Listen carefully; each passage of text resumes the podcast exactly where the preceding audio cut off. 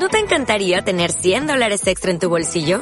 Haz que un experto bilingüe de TurboTax declare tus impuestos para el 31 de marzo y obtén 100 dólares de vuelta al instante.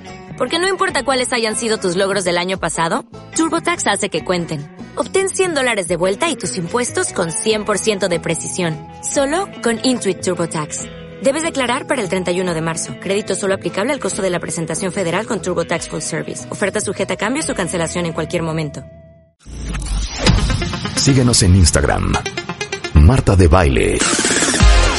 No te pierdas lo mejor de Marta de Baile, dentro y fuera de la cabina. Marta de Baile 2022. Estamos de regreso. Y estamos donde estés.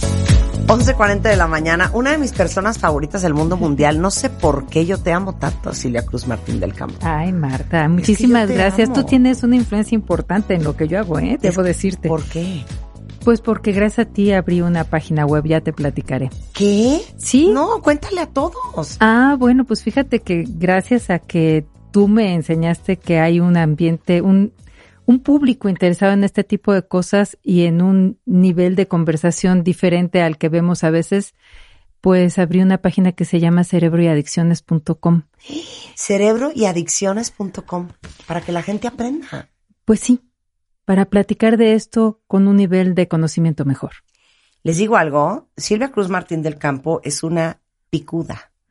Ella es una de las investigadoras del Centro de Investigación y Estudios Avanzados más importantes del país, que es el Instituto Politécnico Nacional, que es el CIMBESTAB. Y Silvia ha dedicado toda su vida a estudiar cómo funcionan las sustancias que producen abuso y adicción en el cuerpo. Sí. Entonces no tienen mejor maestra que ella. Con ella hemos hablado de qué onda con la mota, qué onda con las tachas, qué onda con el MDMA, qué onda con el con la ayahuasca. Con la ayahuasca, sí. ¿Qué onda con la ketamina? ¿Qué onda con el fentanilo? ¿Qué onda con la cocaína? ¿Qué onda con, o sea, todas las drogas, incluyendo el alcohol? ¿Qué me falta? Alcohol y drogas, ¿no? Pues cannabis, este, cannabis, tabaco, nicotina. Sí, eh, sí. No necesitaremos, Rebeca, y una lobotomía para eso. no, no creo.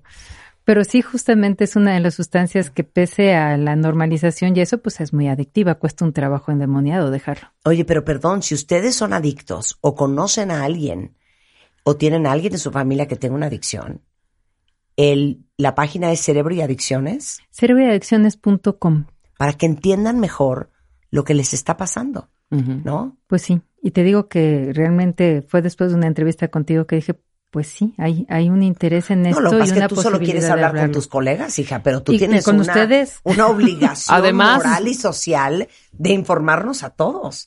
Sí, creo que así es. No, 100%. Entonces, a sus órdenes. Aparte, ella hace un esfuerzo sobrehumano por explicar con peras y manzanas de Kinder 1, Palitos 2, las cosas tan complejas que ella ve todos los días de lo que sucede en el cerebro humano.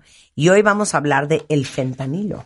Sí, otra vez, ¿eh? Hay que decirlo, otra a ver, vez. ¿Qué onda con el fentanilo? Es vuelve que esto es un y vuelve horror, a hija. salir. Sí, Oigan vuelve y vuelve a salir. 150 personas se mueren todos los días por sobredosis relacionadas con opioides sintéticos como el fentanilo. Imagínense ustedes que en Estados Unidos las muertes por sobredosis a causa de estos opioides eh, sumaron 93.331 casos. En México, 1.735 sobredosis. Eh, es una locura y es un problema de salud mundial. Sí. Y creo que ahora ya tenemos el, bueno, digamos que ya le damos nombre, ¿no? Porque la crisis de los opioides siempre la hemos tendido a ver como algo que pasa allá arriba, pasa en Estados Unidos y no es muy nuestro negocio. Pero la, re- la realidad es que el fentanilo está cobrando una importancia extraordinaria. Y esto es porque es un opioide que es un gran negocio para quien lo quiera comercializar. Debemos decir siempre que las drogas, y yo lo digo con alguna frecuencia, pero no tienen moral, no es que sean buenas o malas, los medicamentos tienen una estructura química. Y esa estructura química se pega a otra parte específica y puede hacer cosas. Entre las cosas que puede hacer buenísimas el fentanilo es que es un excelente analgésico y además un adyuvante se llama anestésico, es decir, lo mezclan con otras cosas. Para cirugía corta se usa muchísimo Y muy probablemente algunas de ustedes, bueno, Ya yo ya tengo aquí mano alzada, ya Sí. tuvimos fentanilo. Pero te voy a decir una cosa. En el momento en que De Canini me dijo, ahí te va, dije, ¿qué es esto? ¿Qué es? Es la gloria. Pues sí. Perdón, para mi fin, que era una operación de vesícula corta. No, o sea, que, de, ver, todo el mundo de- dice que de cuando 30 te minutos. sedan, sientes deli. Pues sí. Qué bárbaro. O sea, yo me quedé en el medio grito porque yo sí, yo dije, ¡wow! Y ya Y dormida. ahí me dormí. Ajá. Pero Sí. alcancé a decir, wow, imagínate. Fíjate que yo no he llegado a decir, No, wow, yo yo tampoco dije, tenido- "Guau". ¿Caigo antes? Es- Fue una cosa espectacular lo que sentí. Pues sí. Pero ahora imagínate cómo ha cambiado el mundo de la cirugía y de todas estas intervenciones que entras y sales en un ratito. Sí, claro. Cuando te están poniendo una sustancia segura en ese ámbito, a la dosis correcta y por el tiempo correcto. Además, sales de la anestesia muy bien. No sales mensa, no sales nada, sales muy bien. No, espérate, es que yo, no, es que esto- yo tengo que hablar muchísimo con ella. Espera, no, no me sé. presiones. No, no, no. Está bien, está bien, está bien. Te quiero hacer una pregunta, anestesia.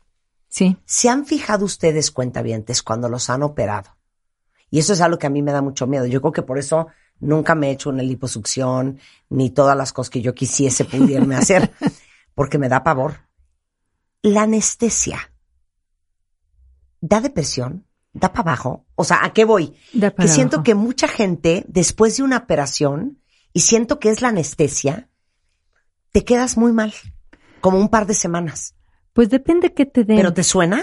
Depende que te den cómo te sientes. Hay que tener en cuenta que cuando vas a una cirugía vienes de un estrés crónico y traes la ansiedad a todo lo que da. Y también cuando te sueltas un poquito, te bajas, ¿no?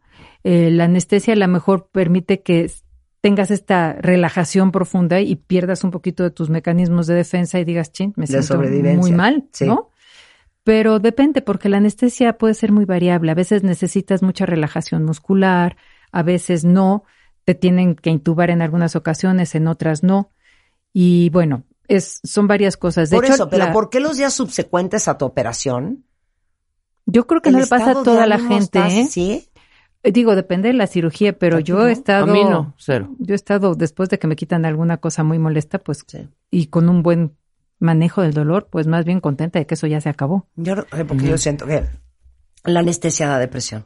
O sea, a ti cuando te han sedado con Pues es que cierto tipo de me han- me han anestesias. sedado tres veces en mi vida, dos cesáreas y, y una biopsia. Por eso, pero has sentido, has sentido, desconoces. Bueno, hay No, pero gente veo que sí mucha le da. gente que se queda para abajo. Pues es como, abajo. Sí, como te digo, son bueno. muchos factores, ¿no? Vienes Sí. de, Sí. vienes de un periodo de estrés grandote y etcétera. Y después del parto, eso sí, lo que viene es un bajón de las hormonas a las que estabas expuesta y esas hormonas son muy apropiadamente muy ansiolíticas.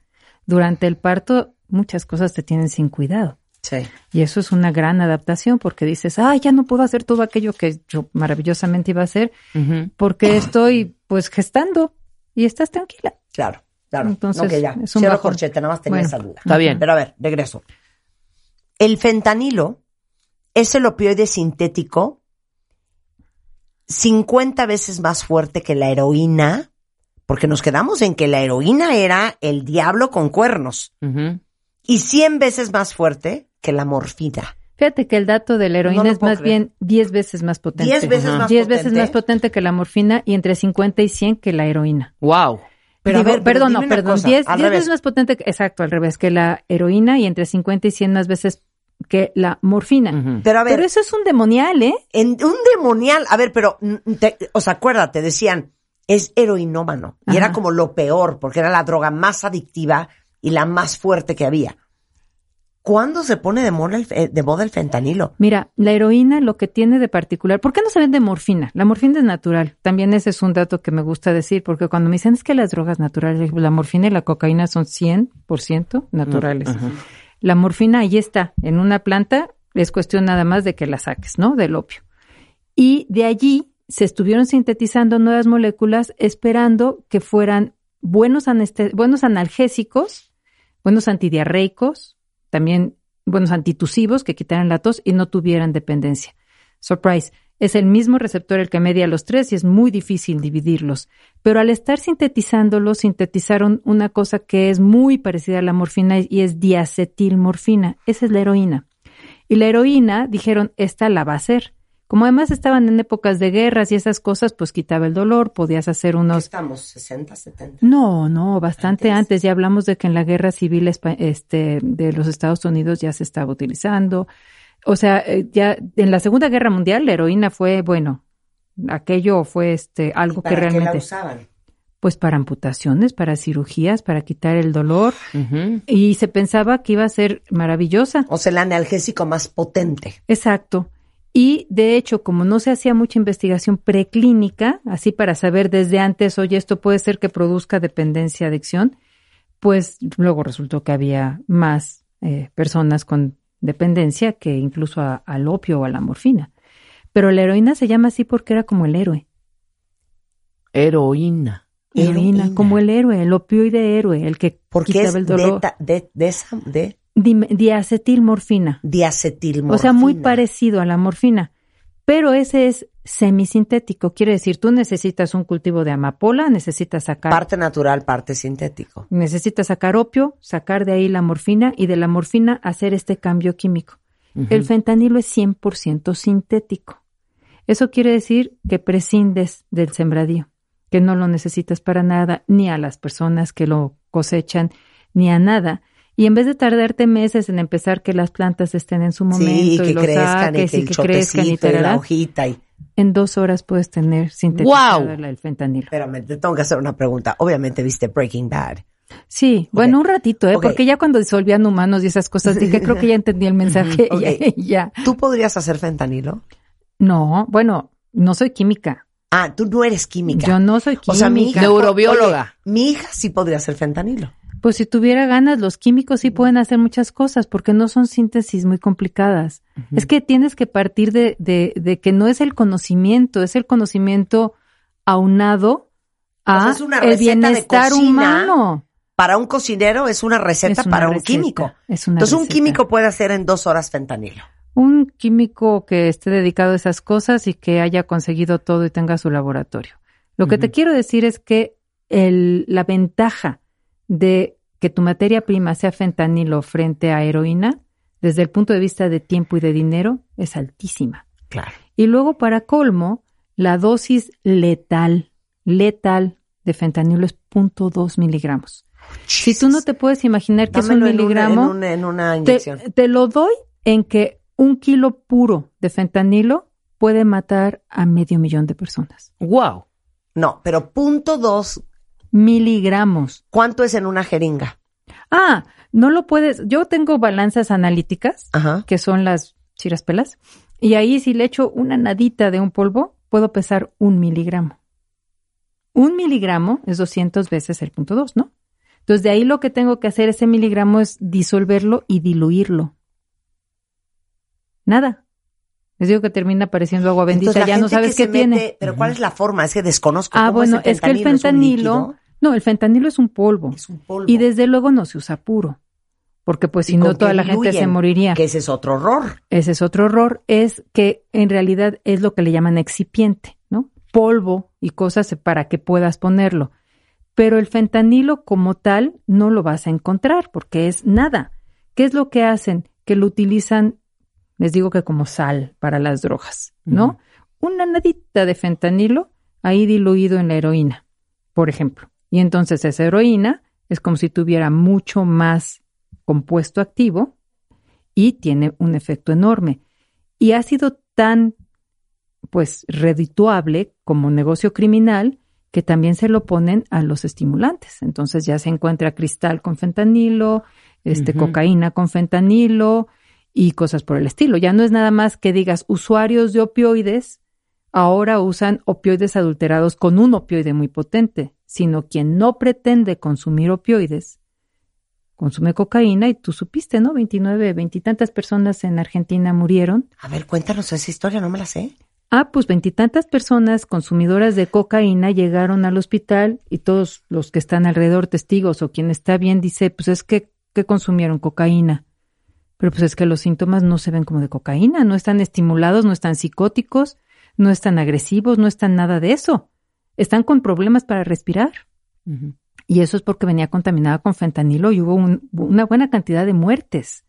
Porque claro, En este mundo, si no nos adecuamos a lo que está pasando, yo lo que sugiero ahorita es que frente a cualquier persona que llegue intoxicada por el consumo de cualquier droga al hospital, pues tú estés preparado para pensar, si no puede respirar bien, trae un opioide.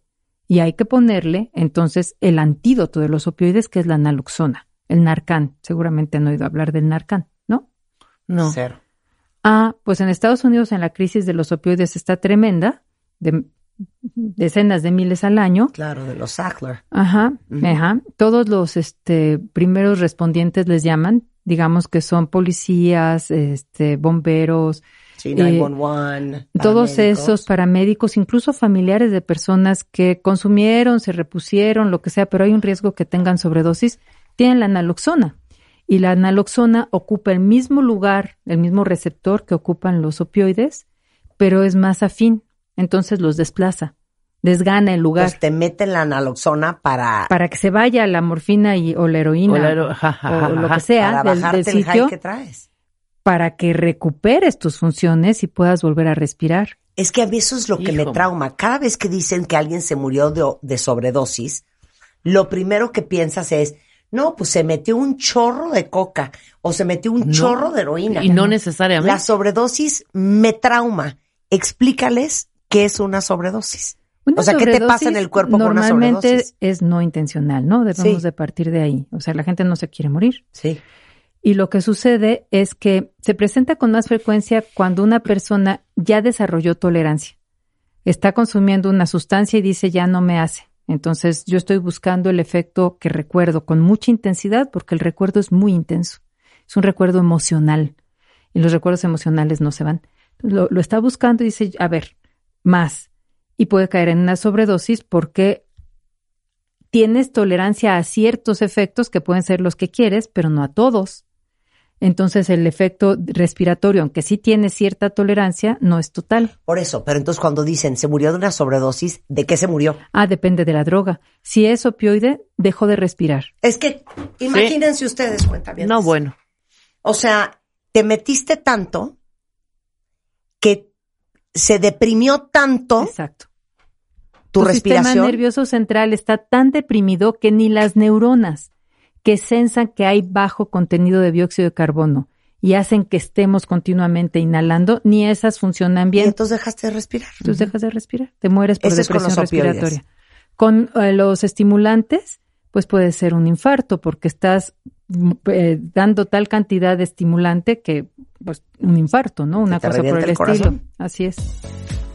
Entonces Estoy depende de la sustancia. Sí. Bueno, seguimos regresando del corte. Si tienen preguntas para Silvia, eh, échenmelas ahorita por Twitter. Estamos explicándoles qué es este opioide sintético, eh, mucho más fuerte que la heroína, mucho más fuerte que la morfina, que es el fentanilo.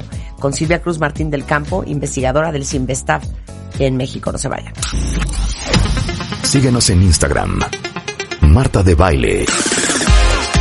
No te pierdas lo mejor de Marta de Baile, dentro y fuera de la cabina. Marta de Baile 2022. Estamos de regreso. Y estamos donde estés. Estamos de regreso en W Radio. Una de mis personas favoritas y me trastorna platicar con ella es Silvia Cruz Martín del Campo. Es una de las investigadoras más picudas del CINVESTAB, que es el Centro de Investigación y Estudios Avanzados del Instituto Politécnico Nacional en la Ciudad de México.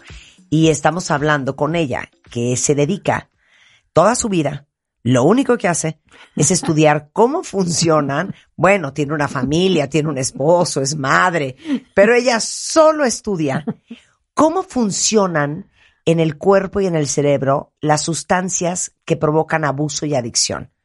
Si ustedes un día quieren que alguien les dé una clase de drogas, nadie mejor que Silvia. Y a raíz de venir a este programa y darse cuenta del gran interés que tenían todos ustedes, hizo una página.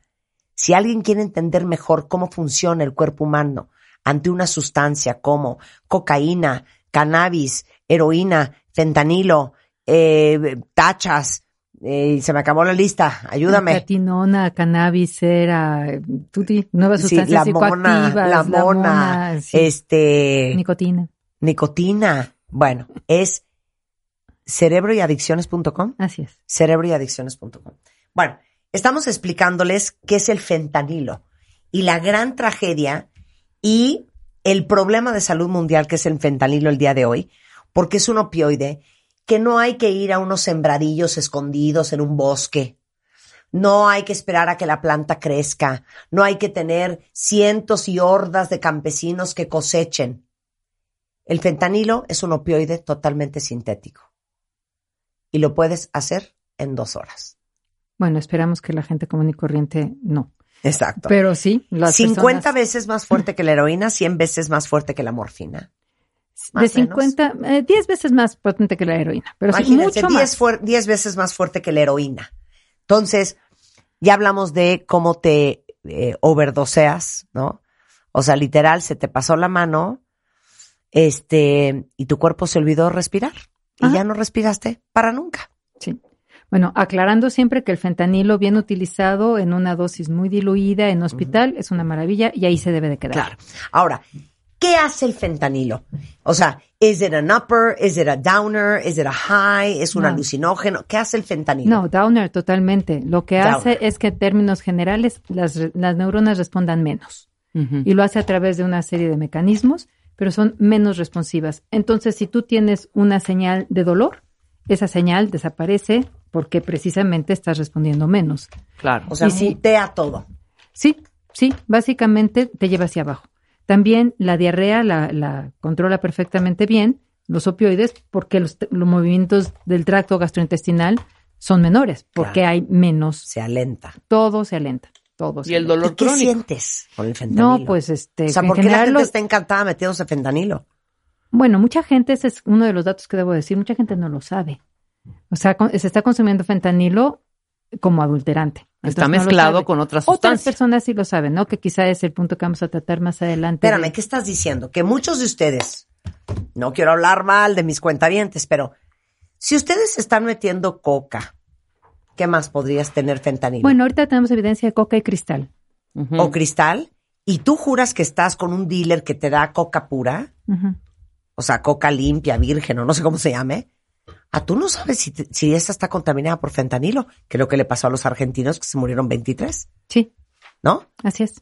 Esa es tu preocupación. Esa es mi preocupación. Mi preocupación es que debes de tener presente que el fentanilo puede estar en la sustancia y que, al, vamos, cualquiera que sea un testigo o cualquiera que se empiece a sentir muy deprimido, con dificultad, aunque es rapidísimo, pues hay que sospechar. Y los médicos deben de estar preparados para saber que puede ser Claro. una sobredosis de opioides, pese a que lo que hayan consumido nominalmente, pues sean estimulantes. Pero ¿cuál es entonces el valor agregado? Entonces, ¿para qué eh, invierto en ponerle al proceso, a la coca, fentanilo? ah, bueno, Si soy un dealer. Digamos que la, el, el asunto es que, por un lado, si tú ya de- generaste cierto desarrollo de tolerancia a la cocaína o a otra cosa, al tener una droga nueva tienes otra vez un efecto de high. Claro, ¿no? claro, dejar, por un lado. por supuesto. Por el otro, es que si te haces dependiente a un opioide, es más difícil dejarlo y entonces es un Hombre, más pues sí. seguro. Y por el otro, eh, la novedad. De hecho, si has oído hablar del speedball, ¿no? Que Sí, se claro. mezclaba cocaína con heroína, pues es un poco lo mismo. Es una mezcla de sustancias que da efectos diferentillos. Claro que ni los dealers ni los consumidores quieren que, que se mueran, Sí, ¿no? pero es algo tan potente que es difícil de controlar. No, y el saqueo impresionante ahora último que se No lee en las noticias al- en los al- hospitales. Al dealer de, de Ma- ¿cómo se llamaba el ex de Ariana Grande? Ah, ah, ya, ya, ya, ya, ya, ya, ya. No me acuerdo Pero cómo se llama. lo acaban de condenar. Al dealer. Ah, mira, mira. Porque Pues igual, está. para saber si tu dealer no está mezclándole fentanilo o lo que sea que te estás metiendo, para que tú te hagas más adicto. Y en una de esas te mata. Pues sí. Y en realidad, pues esto tiene muchas aristas, ¿no? Por un lado, saber que puede ser, tener los ojos abiertos a eso, tanto Claro. consumidores como proveedores de salud. Por el otro lado, que sí se necesita hacer estas pruebas que se llaman de drug checking o testeo para estar viendo qué se vende y tener esta idea. Pero por supuesto, asumir que puede suceder. Y bueno, tercero, tener el antídoto en todas partes. De acuerdo, ¿Cuál es otra vez? Naloxona. Aquí en México no tenemos la forma que es un, pues una especie de spray que te lo ponen directamente en uno de los nostrilos, en la nariz, y salen rápido. Aquí, eh, ahorita está en debate, de hecho, en, en, entre como ley, el que se quite que está disponible como intravenoso, intramuscular, como solución, pero que ahorita está clasificado dentro de la Ley General de Salud como estupefaciente, entonces solamente lo puedes conseguir con receta. Y ustedes imaginarán que si alguien tiene una sobredosis no estás para ir a conseguir una receta. Sí, no, Pero no. ya hay una iniciativa y ya pasó, este, está pasando eh, para que esto se desclasifique cuanto antes. Y tenemos pues muchas esperanzas que así sea. No, claro, imagínate, final salvar thoughts. vidas. Final thoughts, algo más que quieras decir. Del fentanilo, pues nada más lo que les O de comentaba. la vida en Aguas, general. de la vida en general. Una no, mujer bueno. sabia, una mujer de ciencia. Pues mira, comentábamos ahorita en el corte que yo creo que una cosa muy importante es que la gente no viva con muletas. Así como nos gusta caminar y ser saludables físicamente, pues también en el cerebro, mientras más le pongas sustancias, más con muletas químicas caminas, ¿no? Y menos tienes esta, pues este balance. Eh, no sé si quieres que comente este caso de lo que decía ahorita Rebeca, de que se, se puede distraer el fentanilo de su uso y lo pueden utilizar personal de riesgo o estas cosas, ¿no? Que es el... Pues sí, nada más un, un mensaje breve. El, hace poco hubo un caso de sobredosis por anestésicos en un médico aquí y se sabe que hay, el, digamos, el- la población médica es una población que está expuesta a una cantidad de presión, que no tiene horarios claros de descanso, que Claro. pues que no los tratamos bien, ¿no? La verdad es que y ellos mismos tienen un código de honor de estar presentes que a veces no les permite ser muy cuidar mucho su salud. Y entre los anestesiólogos hay casos de dependencia a opioides.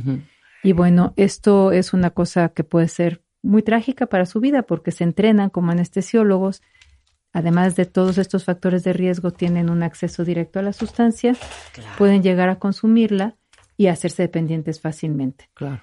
Y bueno, nada de lo que he dicho es para decir que no haya fentanilo de ninguna manera. Debe estar en donde debe de estar. Claro. Pero tanto anestésicos como tanto anes- anestesiólogos como público en general debe tener mucha conciencia de su riesgo de ser altamente adictivo, potencialmente fatal, con dosis relativamente bajas y que por eso pues tenemos todos que saber manejar bien los opioides y tenerles mucho respeto y estar preparados para los casos de sobredosis que se puedan presentar.